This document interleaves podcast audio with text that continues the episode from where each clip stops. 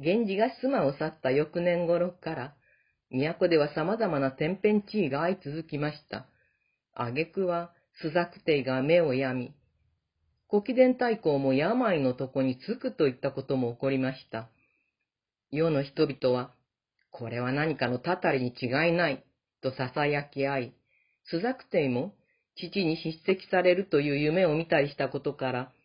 この様々な教授は、自分が父の遺言に背いて、源氏の君を排斥したことが原因なのではないかと思うようになりました。そして、年が明けてから、帝はついに母古貴殿太后に背いて、源氏召喚の戦時を出すことを決意したのでした。7月24日、いよいよ都から召喚の戦時が届いて、源氏の2年数ヶ月の須磨明石の暮らしにピリオドが打たれることになったのです。明石の君は悲しみに沈み、源氏自身と明石の君の周囲は、喜びと悲しみの入り混じった複雑な気持ちでした。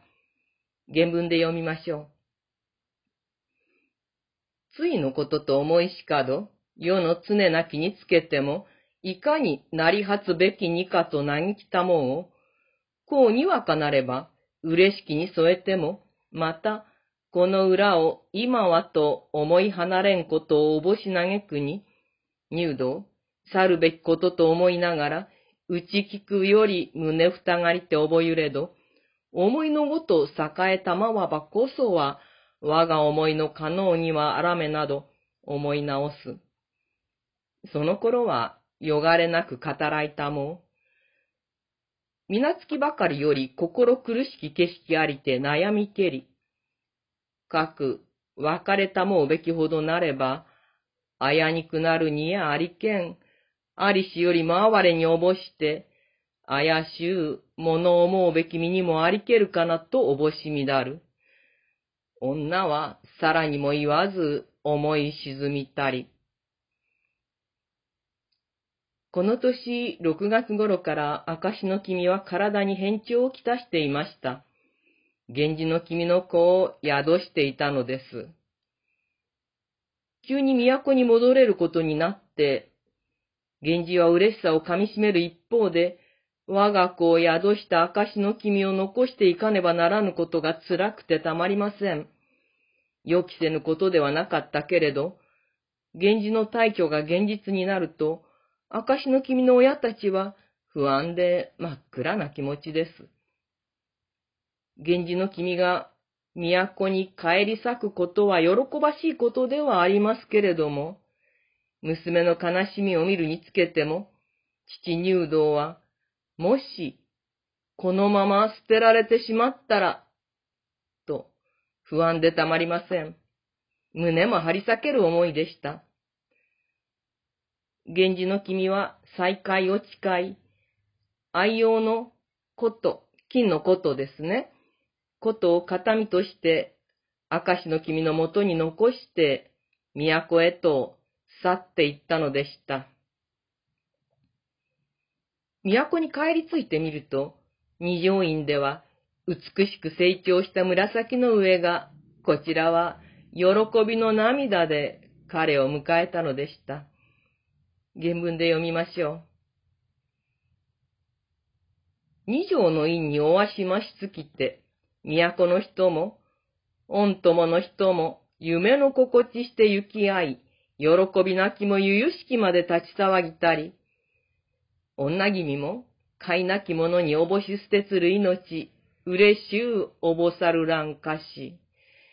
意と美しげに、寝人とのおりて、物思いのほどに、ところせかりしみぐしの、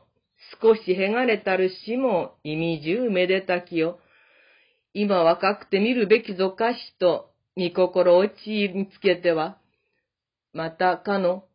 あかずわかれし人の思えりしさま、心苦しゅうおぼしやらる。かつ見るだにあかぬ恩様を、いかで隔てつるとしつきぞと、浅ましきまで思うすに、取り返し、世の中もいと恨めしゅうなん、ほどもなく、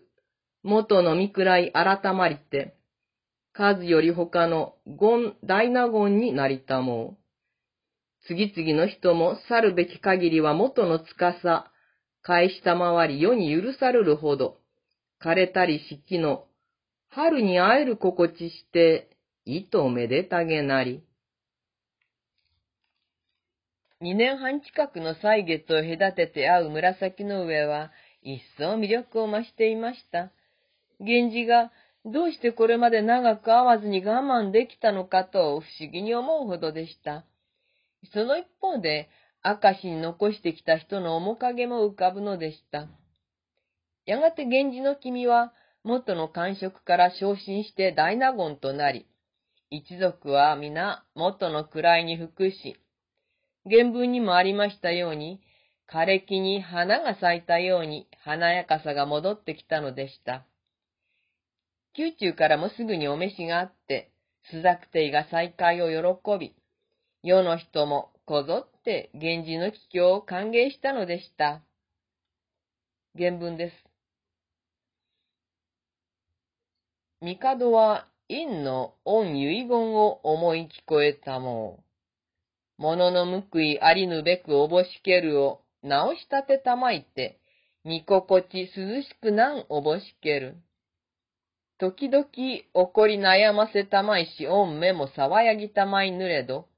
大方、世にえ長くあるまじゅう、心細きこととのみ、久しからぬことをおぼしつつ、常に召しありて、源氏の君は参りたもう。世の中のことなども、隔てなくのたまわせなどしつつ、恩ほいのようなれば、大方の世の人も、愛なく嬉しきことに喜び聞こえける。父の遺言に反していることで苦しい思いをしてきた朱雀帝は、源氏の召喚を実現させることができて心安らぎ、目の病も回復しました。そして、三代した源氏の君としみじみ語り合われたのでした。帝は、東宮の後見役の源氏が復帰した今は、心置きなく位を譲ることができるとお考えになっていました。こうして、恋の狩人たる青年期から県政家への道を登り始めた壮年期の光源氏の人生第二幕が始まったのです。源氏もすでに29歳です。かつては、源氏にとって恋がほとんど生きることのすべてでした。しかし、もう、そんな光る源氏はここにいません。恋は生きることの一部、依然として価値を失わないものながら、人生の一部に配置し直されているのです。権力の拉致外に一度置かれたことによって、地位を失うことがどれほど自分を無力なものとするかということを骨身に染みて味わい、権力を確実に我が物とする必要を悟ったのです。そしてそれは一家の長として一族を守り、またその繁栄を実現するべき責任を明確に意識した歩みになります。翌年、朱雀帝は位を去り、東宮が元服して、11歳という幼さながら、帝の位につきます。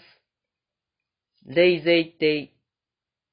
源氏と藤壺の間の巫女が、ついに、無事、帝となったのです。後見役の源氏は内大臣に昇格し、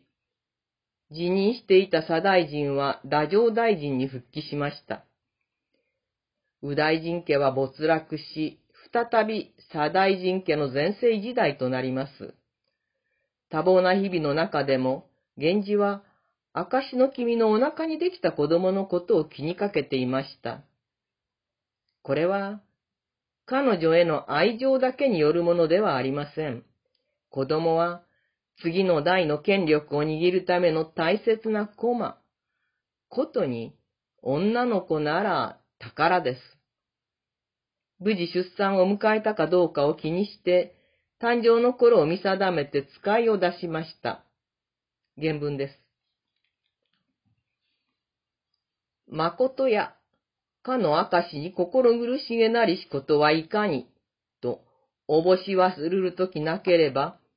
公私、忙しき紛れに、え、おぼすままにもとぶらいたまわざりけるを、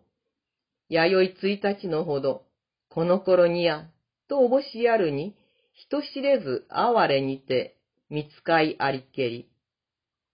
徳帰り参りて、十日余り六日になん、女にて、平らかに物したもう、と告げ聞こゆ。珍しき様にてさえあんなるをおぼすに、愚かならず。などって、今日に迎えてかかることもせさせざりけんと口をしゅうおぼさる。生まれたのは女の子でした。かつて自分の運勢を占わせたときに、僧人は、息子の一人は帝の位に、もう一人は大臣に、そして娘は妃の位につくであろう。と占いました？源氏は多事多端な日々の中で、この占いのことを忘れていました。けれども、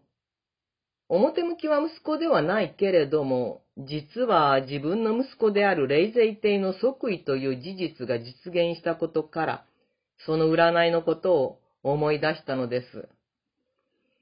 占いに従うならば、この娘は妃になるべき星のもとに生まれてきたことになります。前にお話しした騎士竜理丹の形式に当てはめてみれば、源氏は、ルタクの地で、次の飛躍に備える力となる娘を獲得してきたことになるわけです。そのような特別な娘を、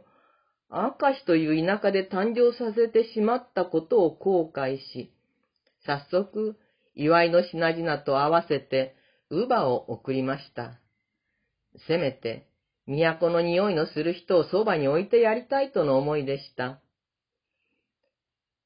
そして、できるだけ早くこちらに迎えよう、と、固く心に決めたのでした。当時の感覚では、都以外はすべて文化の遅れた番地です。大切な姫を、そのような土地で育てさせるわけにはいきません。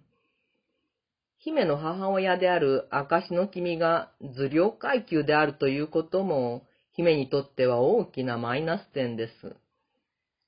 これらを解決するための策は、すでに源氏の心の内にはありました。それが提示されるのはもう少し後になります。秋になって、源氏は癌ほどきに住吉詣をしますが、たまたま同じ日に、明石の君も住吉詣にやってきていました。遠くから華やかな源氏の君の一行を見、その息子夕霧の晴れやかな姿も見て、証の君は、同じ源氏の君の子ながら、日陰にある我が娘を思います。源氏の君からの上洛の要請に応えるべきではないかと心は動いたのでした。さてその頃、御代替わりに伴う西宮の交代で、六条宮住どころも娘と共に伊勢から都に戻っていました。源氏はお手紙を差し上げたりはしていましたが、あえてお尋ねすることはないままに日が過ぎていました。ところがある日、宮住どころが病重く、髪を下ろされたと聞いて、慌てて見舞いに出かけます。宮住どころと直接話すのは数年ぶりのことでした。